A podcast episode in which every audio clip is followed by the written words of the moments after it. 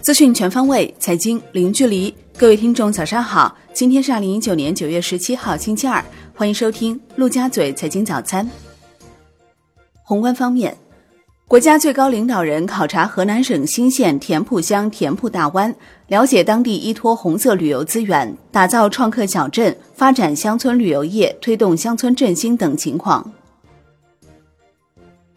央行召开办公室工作座谈会，指出要加大政策发布解读和预期引导力度，加强与市场沟通，及时回应关切，稳定预期。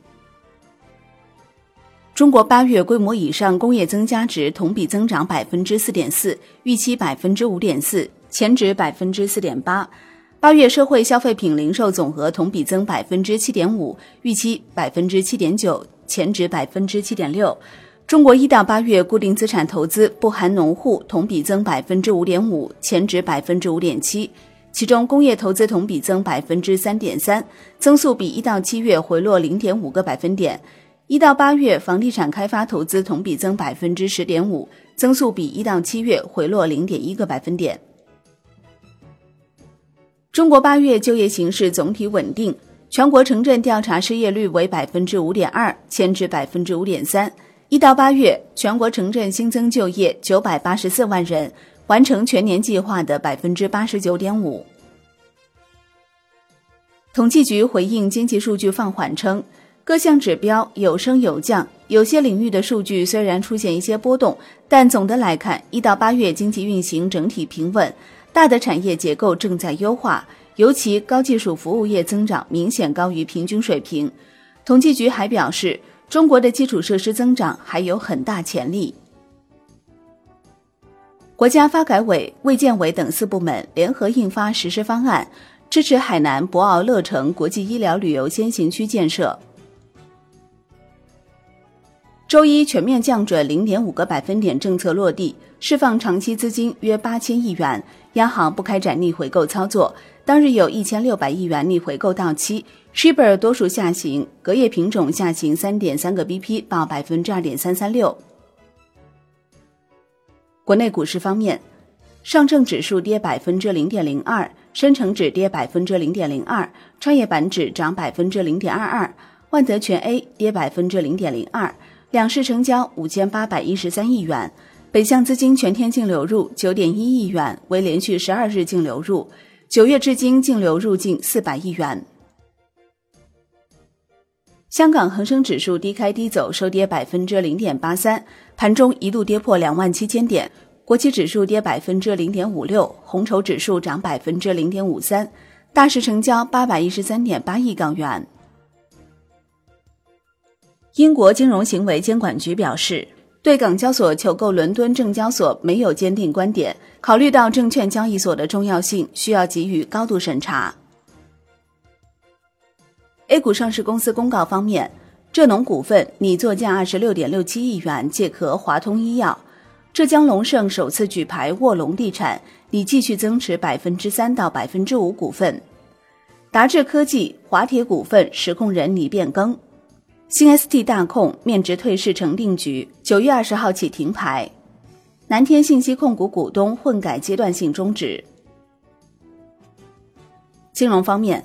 浙江银保监局近期下发通知，严禁贷款资金违规流入禁止性领域，包括用于支付购房首付款或偿还首付款借贷资金流入股市、债市、金市、期市等交易市场。购买各类资产管理产品，用于民间借贷、P2P 网络借贷以及其他禁止性领域等。